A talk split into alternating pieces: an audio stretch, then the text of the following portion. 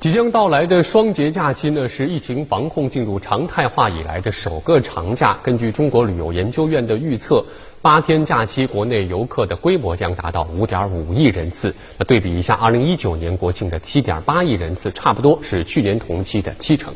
数字显示呢，今年的第三季度，全国 A 级旅游景区接待游客的人数已经达到了去年同期的七成左右，部分景区的游客接待量已经接近去年的同期水平。从旅游市场看，跨省游和省内游同步发展。截至九月中旬，全国旅行社复业率已达百分之七十五点七二，团队旅游业务已恢复至去年同期的百分之四十左右。星级饭店业务加快恢复，恢复经营九千四百二十一家，复业率达百分之九十一。双节出游游客应提前了解和查询旅游景区疫情防控、门票预约、客流限制等措施，做到无预约不出游，做好自我防护。会把安全放在第一位，会更加强调预约。